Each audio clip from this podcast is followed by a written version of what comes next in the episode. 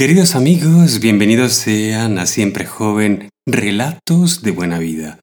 Episodio 39 titulado ¿Eres lioso o perfecto? Un nuevo enfoque sobre los negocios. Les doy la bienvenida a este reencuentro en Siempre Joven. Hemos grabado una seguidilla de episodios en vivo a través de nuestro canal en Facebook en Siempre Joven junto a Marigel Brualla desde Madrid, España, dedicados a temas candentes de actualidad que van alrededor de los paradigmas de vida, del trabajo, del modo de relacionarse y de cuidar el propio ritmo de vida, las rutinas, los hábitos, desde la alimentación hasta obviamente el descanso, el ejercicio y también el trabajo. Una mesa redonda con participación y sugerencias y estimulación muy pero muy activa que van más allá de una seguidilla de 10 episodios en vivo que las hemos compartido aquí también después como una grabación, pero que les recomiendo repasar o revisitar si les gusta verlo en vídeo. Están todos en nuestro canal en Facebook. Les dejo obviamente aquí el enlace para poder unirse. El episodio de hoy viene a resumir muchos de esos aspectos y a dar el puntapié inicial a algunas acciones específicas que vamos a ofrecer dentro de lo que hemos llamado Siempre Joven Global, ya que hablando de estos temas de negocio, de nuevos paradigmas laborales y de nuestra experiencia personal con Marigel y la mía después también en el campo eh, de las artes, de la arquitectura y de la música, tenemos mucho de, lo que hacemos día a día en cuanto a asesoramiento empresarial y a formaciones obviamente de emprendedores que hemos pensado poner a disposición y compartir aquí dentro del marco de la interacción con nuestros oyentes y obviamente mucha gente interesada en el tema. Como punto de partida para hoy, había un texto del famoso libro Despertando al gigante interior de Anthony Robbins, que ya lo supe eh, recomendar varias veces. Y si no lo has leído, eh, te recomiendo encarecidamente que lo, que lo leas. Es asequible, es eh, disponible en todos los idiomas y es muy famoso. Es un libro de aquellos este, pioneros de la, si podríamos decir así, mejoramiento personal ya por los años 80, que con el cambio de milenio y los nuevos modos de vida se ha vuelto eh, en muchas variantes y con nuevos autores y con nuevos temas más actuales, eh, algo muy conocido, ¿no? el tema de la autoayuda, el mejoramiento personal y los nuevos modos de trabajo. Pero esto es algo que viene ya de los años 80, no es una cosa para nada nueva. Y en estos temas me gusta siempre mm, dirigirme, digamos, al nacimiento de ciertos conceptos, por los cuales prefiero recomendarles ese libro que está, digamos, a la raíz de muchos de los conceptos que vemos hoy ya quizás contados de, manera un poquito más actual, pero eh, vienen ya desde hace cuatro décadas por lo menos. ¿no? Y aquí hay algo mm, que, me gustaba de una parte del libro, que después obviamente este, cuando, lo lean pueden ir eh, en detalle estudiarlo, qué es lo que él recomienda y por qué dice ciertas cosas, pero me parecía una, un excelente puntapié para, para comenzar el episodio de hoy. ¿Es usted lioso o perfecto? Dice Tony Robbins, recuerdo haber leído una complicada historia en el libro de Gregory Bateson, Pasos para una ecología de la mente. Se trataba de la transcripción de una conversación que había mantenido con su hija varios años antes, y voy a reproducirla aquí para usted. Un buen día, ella se acercó a su padre y le planteó una pregunta interesante. Papá, ¿cómo es que las cosas se lían con tanta facilidad? ¿Qué quieres decir con eso de liar, cariño? Ya sabes, papá, cuando las cosas no son perfectas.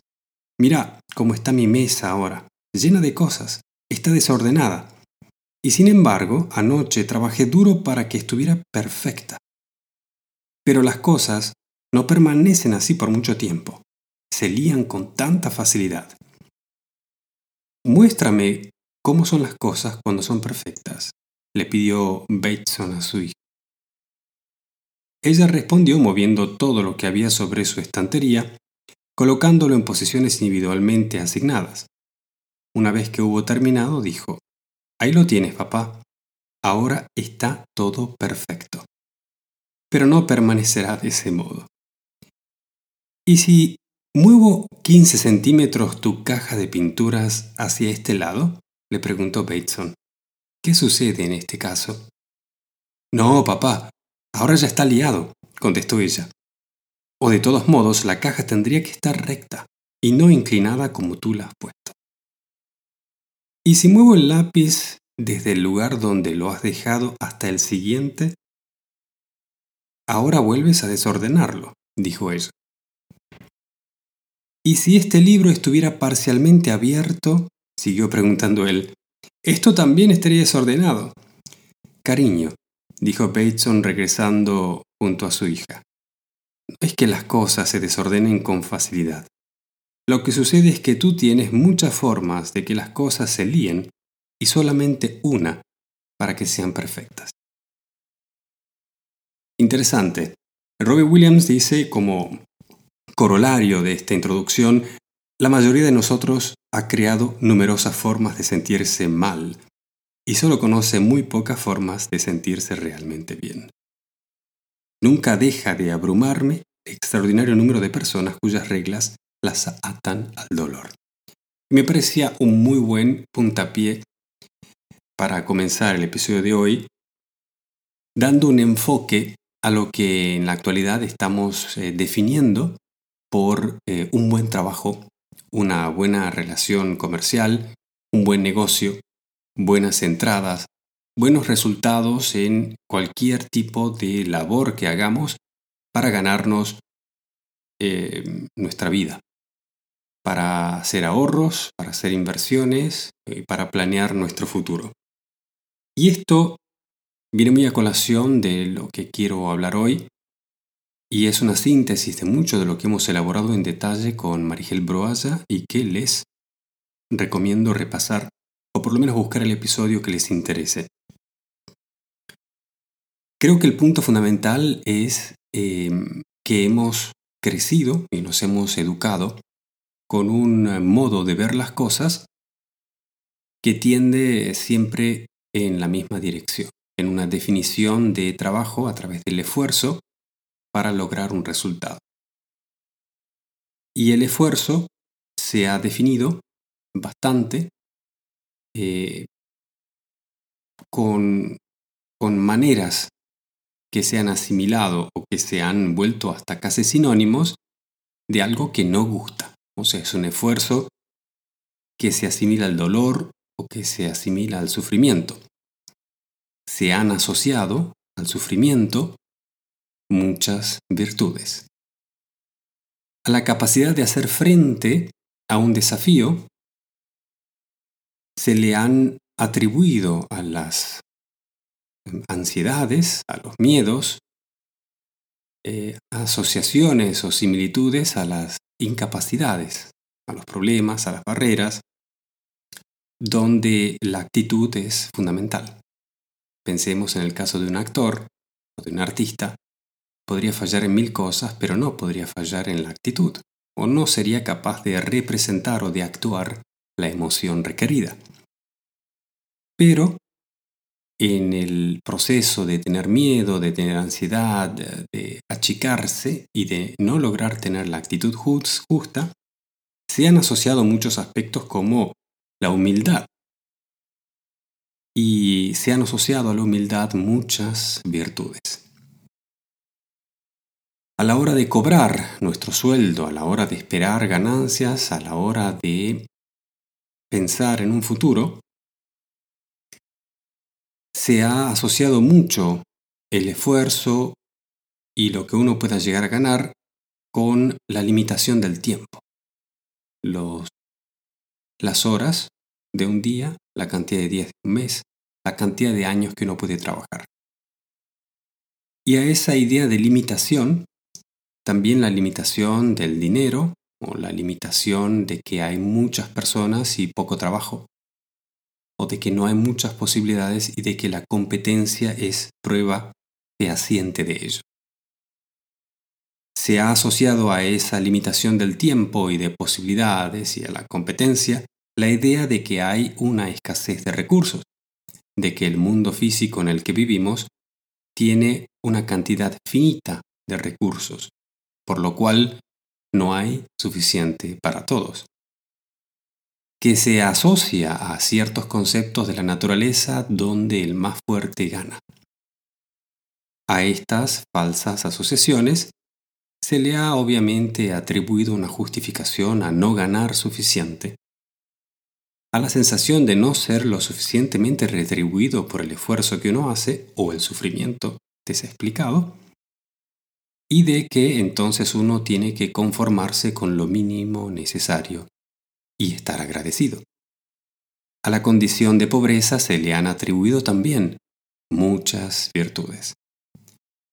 Y así podríamos seguir la cadena de ejemplos y creo que no estoy hablando de algo nuevo, es algo archiconocido y en cualquier libro que estudie estos temas y que forme empresarios, emprendedores, o que se estudie un poquito el concepto del dinero y de la economía, estos son conceptos eh, archiconocidos. Es decir, creo que para la mayoría de eh, los eh, podcasts escuchas aquí de Siempre Joven, estos conceptos no son para nada nuevos, van a estar en línea general bastante de acuerdo con los lineamientos que acabo de exponer.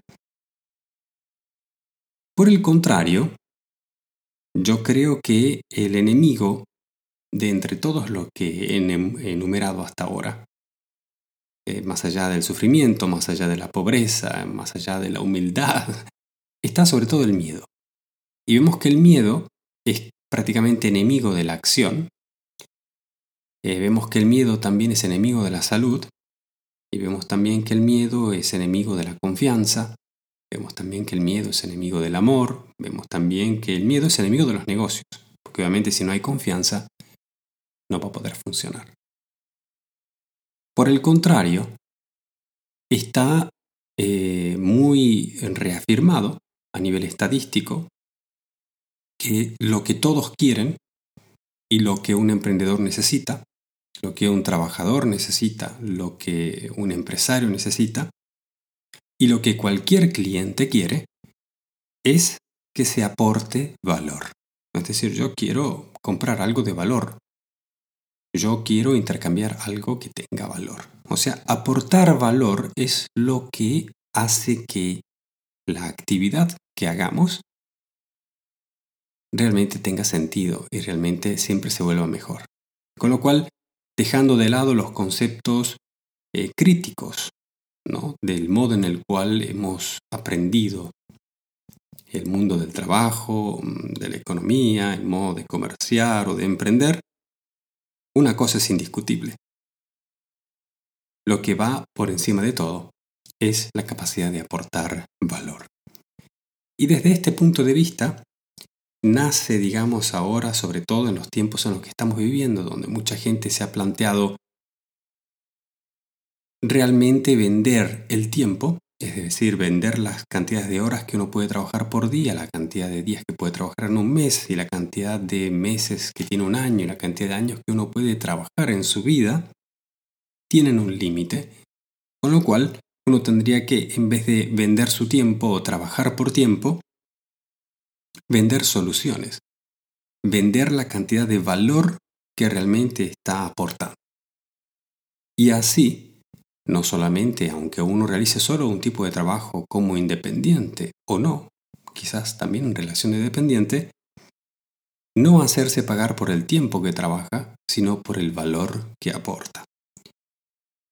Y esto abre las compuertas de un universo de posibilidades donde para aportar siempre más y mejor valor, uno empieza a desarrollar sistemas un sistema que le permita ser más eficaz en el tiempo o, por ejemplo, encontrar soluciones o, por ejemplo, prever problemas. O, por ejemplo, plantear estrategias. O, por ejemplo, en el mejor de los casos, no solamente las cuatro cosas que dije antes, sino también que se puede aplicar a mucha gente.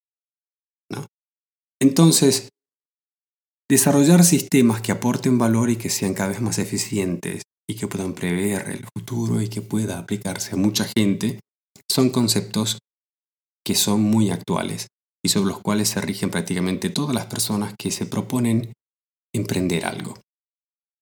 Emprender no quiere decir volverse independiente o monotributista, como se dice en algunos países de, lengua hispana, sino significa eh, ver el trabajo que uno va a hacer para interpretarlo en cuanto a su valor y a cómo uno puede mejorar para tener mejores ingresos. También dentro de este punto de vista de los ingresos, en un mundo capitalista y al mismo tiempo con reglas variables de país a país, está claro que uno tendría que proponerse varias y distintas fuentes de entrada para que en un caso de perder un trabajo o perder un contrato o perder un negocio, no quedarse sin entradas es decir, tener varias. Este es el segundo concepto fundamental. El primero es el de aportar valor. Segundo, tener varias fuentes de entrada. Y el tercero, diría yo, tener la capacidad de reproducir de manera exponencial aquello que sí funciona bien y poderlo compartir con mucha gente. Y aquí quisiera poner tres ejemplos de eh, tipos de negocios que funciona muy bien en la actualidad y no hace falta que él lo explique mucho porque todos vamos a estar de acuerdo en que son negocios florecientes o modelos de negocio, pongámoslo así.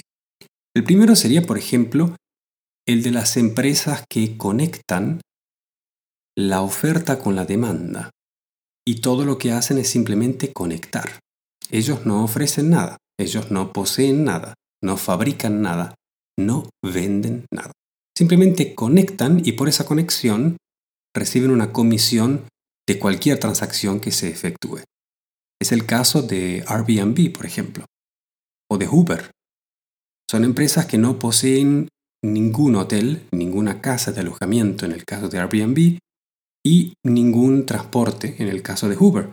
Pero lo que ellos han creado es una plataforma donde se pueda conectar la gente que busca una casa, un alojamiento, un hotel y aquellos que tienen disponibilidad o en el caso de Uber, alguien que busca un transporte inmediato y una persona que tenga un transporte y pueda llevar a esa persona. Estos son modelos exitosos que lo hemos visto ya por muchos años y que sigue creciendo. El segundo modelo exitoso sería el de la venta directa. Aquí cito como ejemplo Amazon. Amazon, más allá de algunas excepciones llegadas con el tiempo y la necesidad de crear más servicios, Amazon no produce nada. Amazon simplemente permite que un cliente le compre directamente a un proveedor o a un vendedor. Y Amazon por ello se lleva una comisión. En este caso, no conecta la oferta con la demanda como lo hace Airbnb, sino que permite una plataforma de venta simplificándole todo el procedimiento legal y de impuestos y de logística que a un vendedor le resultaría muy complicado montárselo solo. Les doy un ejemplo a ello. Por ejemplo, cuando he querido organizar mi negocio web para vender mis pinturas, por ejemplo, y he pensado en hacer reproducciones eh, de pinturas impresas, es decir, que haya una empresa que imprima copias de mis pinturas, copias numeradas y que sean em, de alta calidad y que se puedan distribuir en todo el mundo. Solamente un producto, es decir, tener telas impresas que sean copias de mis cuadros. Para poderlo vender en todo el mundo, he tenido que montar una página web con un sinfín de recursos legales para las reglas tanto de impuestos como de aduanas, como de logística, de transporte y automatizarlo todo según el país desde donde el cliente vaya a querer comprarme. Porque un correo varía de precio según su peso o su volumen y el país donde esté. Se pagan impuestos distintos en cada país. los paga el cliente, los paga también el vendedor. Con lo cual imagínense si he querido vender en toda Europa, en toda América, en toda Asia, en toda África. Estamos hablando de más de 100 eh, de 100 países donde he tenido que estudiarme las leyes y los reglamentos de cómo cobrar y pagar en un negocio web. Y después obviamente verificarlo si funciona y, si llega en los tiempos previstos para asegurarle y garantizarle al cliente que su producto va a llegar en una tot cantidad de tiempo y que también va a tener cierta garantía. Eso, y para solo un producto, ha sido un trabajo impresionante, que lo he logrado hacer, pero que era mil veces más difícil de lo que yo pensé cuando empecé a montar una, una página web para vender. Si hubiera querido vender solo aquí en Suiza, el proceso hubiera sido un poquito más fácil, pero no mucho más fácil, porque hubiera tenido que prestar atención exactamente los mismos puntos. Con lo cual Amazon ofreciendo una plataforma de venta directa resuelve todos esos problemas logísticos, legales, etcétera, etcétera, y le permite al vendedor simplemente ofrecer sus productos, venderlos, cobrar, pagarle a Amazon una comisión y Amazon se ocupa del resto. Para el cliente es más fácil aún. Basta entrar en Amazon, buscar el producto, pagar y después simplemente espera la mercadería en su casa. Este es un negocio que sabemos es súper exitoso, llevamos varios años viéndolo y sigue creciendo. Tanto en su versión asiática, en Alibaba, como en su versión en Sudamérica, con Mercado Pago. Pero este es el concepto, la venta directa. El tercer punto, el tercer modelo de negocio, eh, es el de las franquicias. Y ahí voy a citar el ejemplo de McDonald's, por ejemplo, Burger King. Muchos negocios que están en todo el mundo y aunque estuvieran solo en un país, se han hecho muy poderosos y rápidamente reproduciendo un sistema estándar que funciona muy bien y que la gente quería. Con lo cual, la idea de ese negocio está basado en que yo puedo entrar en un McDonald's en Nueva York, en Miami, en Los Ángeles, en Londres, en en Milán y voy a encontrar el mismo producto mm, de la misma manera, pero por detrás hay un negocio que funciona con franquicias. Obviamente la central le permite a otras personas abrir un McDonald's y pagarles obviamente las debidas comisiones. El concepto de cómo montan esas franquicias es todo un universo y es un caso de estudio por sí mismo, pero Aquí simplemente estoy exponiendo el concepto de negocio que sí funciona en la actualidad. Con lo cual tenemos estos tres, ¿no? El de conectar la oferta con la demanda, el de la venta directa y el de las franquicias. Y estos son tres temitas em, que hemos discutido bastante con Marigel y que hemos expuesto en episodios anteriores, pero que no hemos profundizado en concreto, porque obviamente esperábamos el momento de poder brindar citas, de poder asesorar gente personalmente cuando sea posible. Tenemos toda una plataforma que ya tiene todos los materiales para aprender los conceptos básicos y poder uno empezar a trabajar y ganar dinero. Pero obviamente cuando uno tiene una visión empresarial a largo plazo de mayor escala, tenemos la posibilidad de hacer un asesoramiento y un, seguimiento personalizado. Y a este punto, si lo que te voy contando te resuena, te resulta interesante, comprenderás que hay muchos experimentos alrededor del mundo tratando de imitar estos modelos y algunos los hacen bien, otros los hacen mejor, pero indefectiblemente es algo que funciona. Es algo que para el cliente, para la gente que necesita un servicio, le viene muy práctico. Y para el vendedor, para el proveedor, para el fabricante, para todo aquel que quiere aportar valor, le viene también eh, muy bien, muy cómodo, porque puede concentrarse en hacer eso que sabe hacer y no tener que preocuparse de todo aquello que no sabe hacer. Como yo les comenté, primero organizar una página web y todo lo que lleva por detrás de logística y de, legalidades y etcétera, etcétera. Con lo cual, este es, por ejemplo, un tipo de sistema que trasciende a una marca, que trasciende a un específico modelo de negocio, que viene a resolver un problema para mucha gente en casi todas las partes del mundo.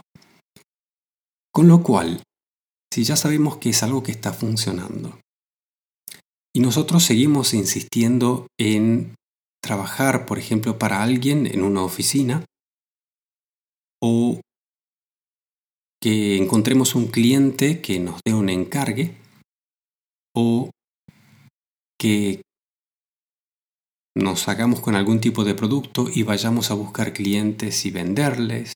O puedo seguir con la lista, pero son todos modelos que han funcionado siempre, así entre comillas, pero ahora parecerían no funcionar siempre.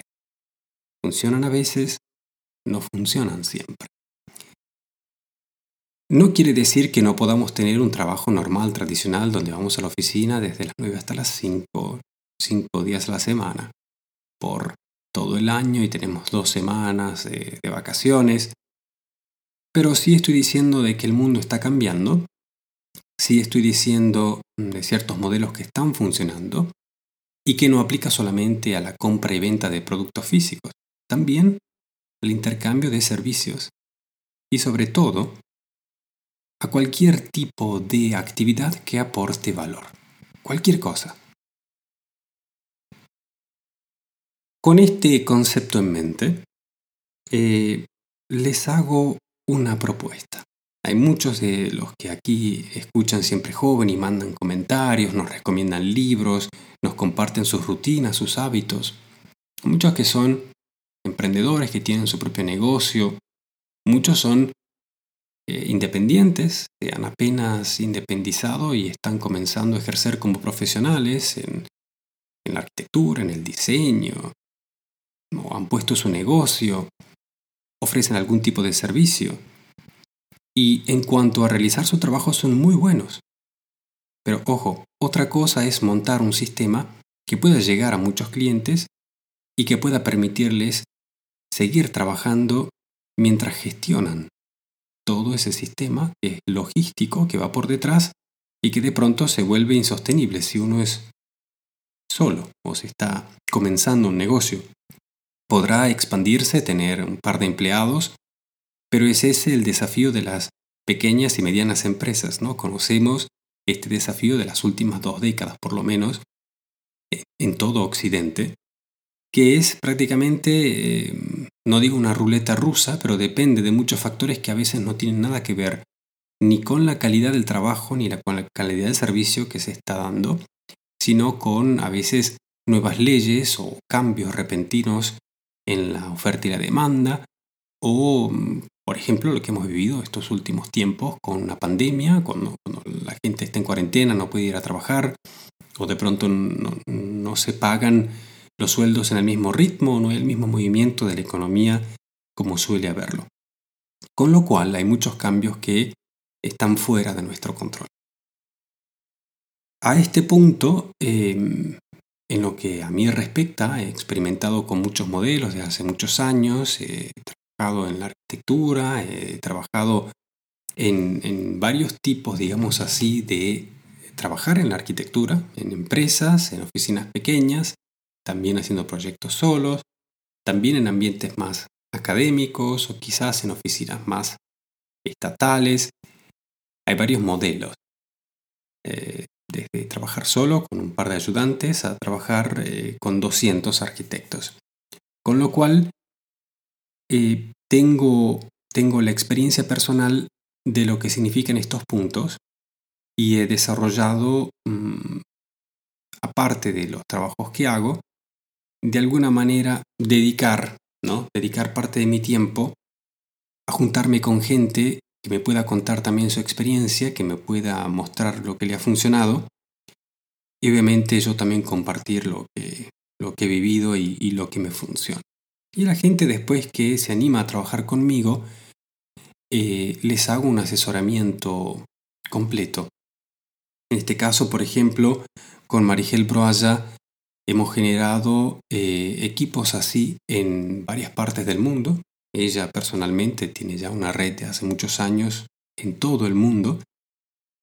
Y lo interesante es que cuando uno empieza a descubrir este mundo interconectado de personas que están constantemente aprendiendo, no solo en la vida real por la experiencia, sino también haciendo formaciones, leyendo mucho, eh, pagando asesoramiento, eh, yendo a cursos, viajando, viendo, realmente interesándose en concreto ¿no? por las soluciones fiables y viables, uno empieza a enriquecerse de manera exponencial. Es decir, todos somos profesionales, hemos ido a la universidad, hemos ejercido este, y tratado de dar el mejor servicio posible dentro de nuestra especialidad, pero obviamente este es un mundo donde con todas las variables que tendríamos que controlar, tenemos que seguir estudiando, tenemos que seguir aprendiendo, tenemos que seguir eh, buscando nuevas maneras de ver la perfección. Y ahí vuelvo, digamos, a la anécdota de Robbie Williams, de Anthony Williams, perdón, de Anthony Robbins. Ah, ya hice tres variantes así, ¿eh? este, de, lo que, de lo que consideramos perfecto para nosotros. O, o un acercamiento a lo ideal. Por ahí aprender a ver nuevas formas nos permite eh, encontrar el éxito. Y a veces no sea solo una cosa. Si yo dijera, quiero tener éxito solamente construyendo casas, quizás eso pueda funcionar dentro de 20 años y este no sea el momento de la historia y no tiene nada que ver con mi arquitectura. Quizás sea más el momento para construir hospitales, ¿verdad? O para construir eh, infraestructura, Para replantear el modo en el que hemos eh, cuidado de nuestros ríos, por ejemplo, de nuestra agua.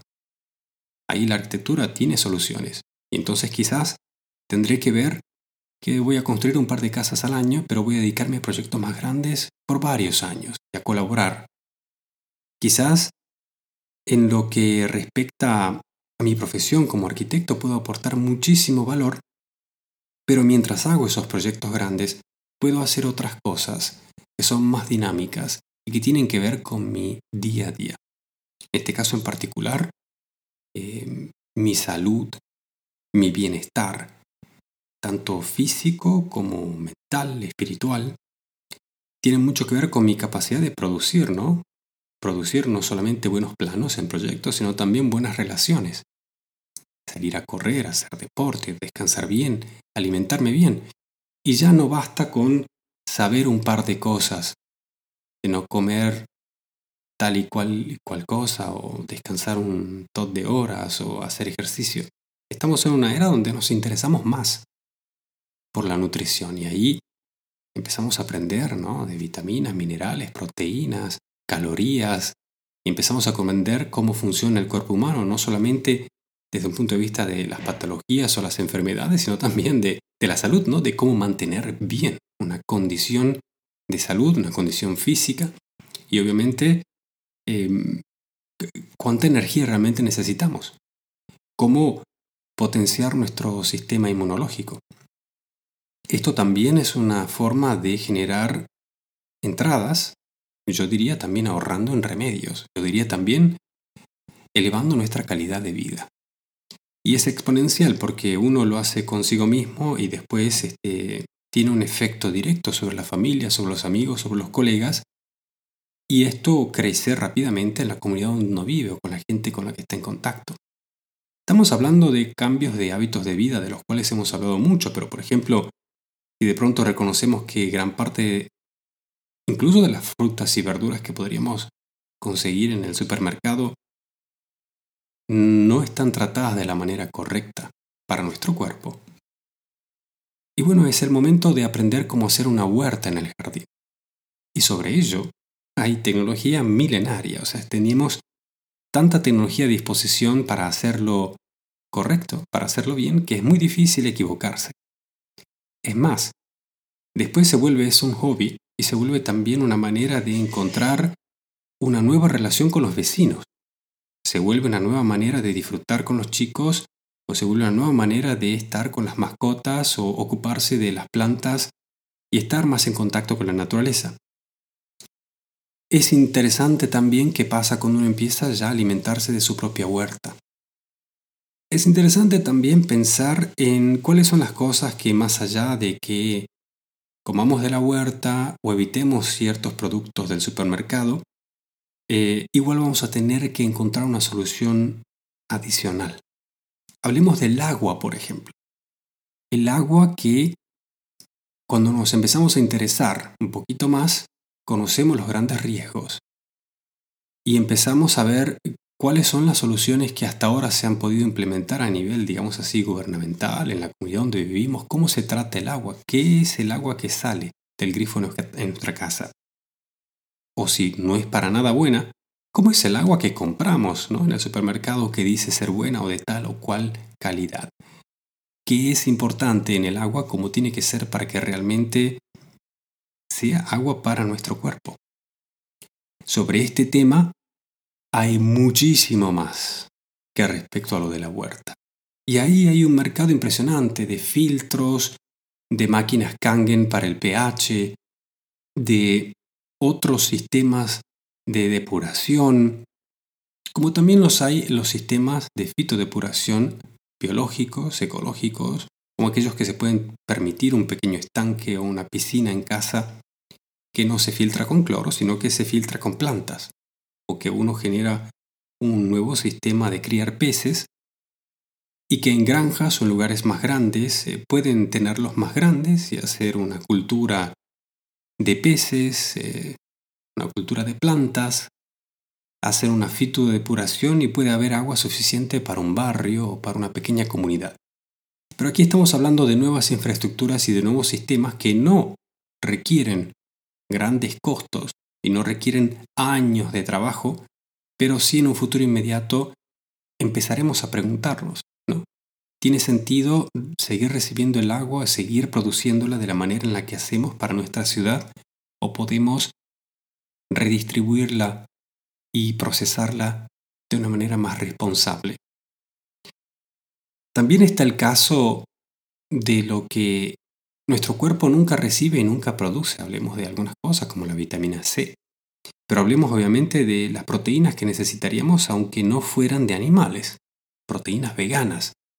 O hablemos obviamente de antioxidantes, algo que está muy en boga. Aunque hagamos deporte, nuestro cuerpo se va a oxigenar más y obviamente se va a oxidar más. Oxidándose más, los riesgos del envejecimiento son más fuertes. Aquí todo aquel que se haya tratado de hacer una carrera de influencer en Instagram va a saber que sacarse esas arruguitas o esa tensión en la piel es directamente proporcional a verse mejor haciendo deporte, pero al mismo tiempo, porque hace deporte, le nace ese esfuerzo en la piel. Cualquier dermatólogo que esté escuchando, cualquier especialista en salud que esté escuchando, en nutrición, o incluso gente que trabaja en el tema así un poco de la moda o de la nutrición, o, o incluso simplemente sacarse fotos y quiere verse bien sin ponerse toneladas de maquillaje, sabe muy bien de lo que estoy hablando. Sobre todo los deportistas. Con lo cual, tenemos muchos temas que tienen que ver con estar mejor, con poder trabajar mejor, con poder crear mejores relaciones, que poco tienen que ver con hacer un curso de comunicación o aprender alguna nueva tecnología fascinante sobre la mente o la psicología humana, y mucho tienen que ver con lo que podemos hacer dentro de nuestra esfera de control. ¿Cómo dormimos? ¿A qué le llamamos dormir? ¿Cómo descansamos? Que es otro factor cuánto tiempo y cuánto realmente necesitamos, cuánto comprendemos de nuestro cuerpo, cuánta energía, cuánta fuerza, cómo está nuestro aparato digestivo, nuestro sistema inmunitario. Son cosas que se pueden testear y más allá de los efectos de la pandemia, estamos entrando en una era donde si vamos a tener que ser flexibles y así como decía Robbins, encontrar nuevas formas de ver la perfección, es también aumentar o variar nuestra área de focus. Y a veces no tiene solo que ver con inventarse nuevas formas de invertir el dinero, de ahorrarlo, o de tener un nuevo trabajo, o de volverse autónomo, o de ser indefectiblemente emprendedor. Pero sí les estoy dando ejemplo tanto de modelos de trabajo como de modelos de acciones personales en la rutina personal que no se pueden ignorar. Que no se pueden ignorar. Y también en este sentido doy asesoramiento. Doy asesoramiento por el hecho de que lo practico y porque estoy en contacto con profesionales de todos y cada uno de estos puntos. Y allí donde esas personas, para mantener su negocio, sus redes de negocio, tienen que constantemente aportar valor, les puedo asegurar que allí encuentra uno también soluciones y consejos a cosas que nunca antes había pensado. Y este asesoramiento y estas formaciones que aquí en Siempre Joven Global eh, voy a empezar em, con el lanzamiento de este episodio, eh, tiene un funcionamiento súper simple. Primero lo vamos a hacer por base de quien escriba y pida un asesoramiento, haremos una cita y charlamos. Creo que al comienzo de manera personal, después veremos si este, la demanda es muy grande y no lo podemos organizar, haremos un sistema de citas o pequeños seminarios para poder abarcar temas en común a más personas y en más idiomas. Lo hacemos prácticamente en todos los idiomas principales que nos podemos, este, que, nos podemos organizar, digamos, este, dentro de lo que es mi red ¿no? de, de incumbencia en inglés, en italiano, en español, en alemán, y después colegas que obviamente para cada uno de los otros países presentan en distintos idiomas. Pero comenzando de forma simple y directa, puede ser que te interese este tema y quieras saber cómo optimizar ya lo que tenés o buscar una alternativa, a tener una charla. ¿Te interesa optimizar un poco tu eh, condición de vida desde un punto de vista de la nutrición o de la energía, ¿no? del carburante de tu cuerpo? Y te podría dar un par de consejos de lo que yo tomo Voy a poner en la página en los próximos días mis productos recomendados, los que yo personalmente consumo y qué resultados me dan. Obviamente desde ese punto de vista los voy a explicar con pequeños videos y los voy a poner obviamente em, asequibles, ¿no? con códigos de descuento o promociones para quien eh, quiera probarlos a través del podcast pueda obviamente eh, tenerlos a un precio más asequible. Todo esto me interesa porque el objetivo de Siempre Joven trasciende a una idea estética. Es más bien una idea estética mm, de nivel de vida o de calidad de vida. Y eso tiene que ver no solo con el trabajo que uno hace, sino con el aporte de valor que uno hace. Eso no tiene que ver solo con la condición del propio cuerpo, sino obviamente con la vitalidad del propio cuerpo, con el placer que nos da vivir. Y así en cada una de las áreas de la vida, creo que hemos ido tocando en los diversos episodios los aspectos que nos ocupan y que ha llegado el momento, creo yo, a través de los sistemas que hemos ido desarrollando, de compartirlos un poco más directamente. Vamos a seguir con el podcast exponiendo eh, los temas importantes o los que nos interesen eh, semana a semana, pero creo que se ha llegado el momento de empezar este, las citas este, personales.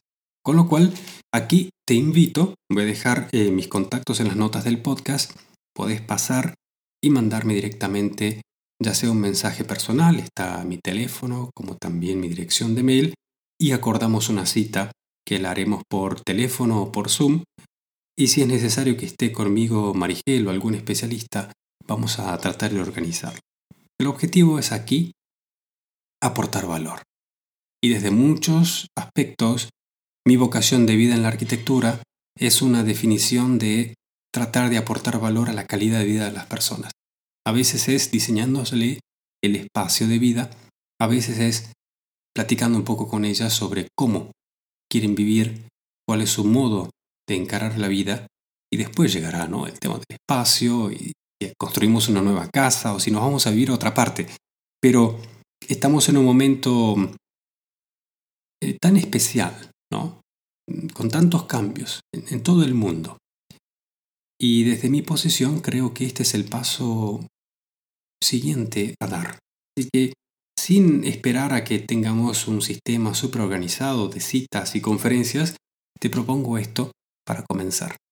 Y estoy obviamente muy ilusionado de poder empezar a charlar con algunos de ustedes de manera particular y personal y con todo el respeto que eso se merece, me llena de mucha alegría, ¿no? Poderlo ya por lo menos compartir en lo que pueda aportar valor.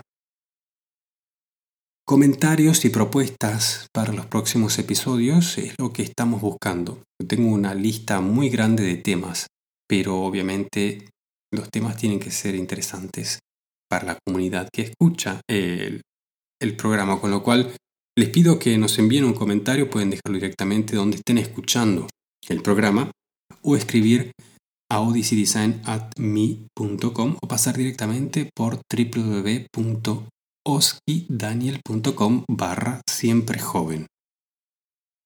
Queridos amigos, ha sido un placer hablarles. Espero sus comentarios, espero sus mensajes y espero volveremos eh, la semana próxima con un próximo episodio después de ya haber concluido numerosas citas pláticas, propuestas y seguir aportando valor. Un gran saludo. Chao, chao.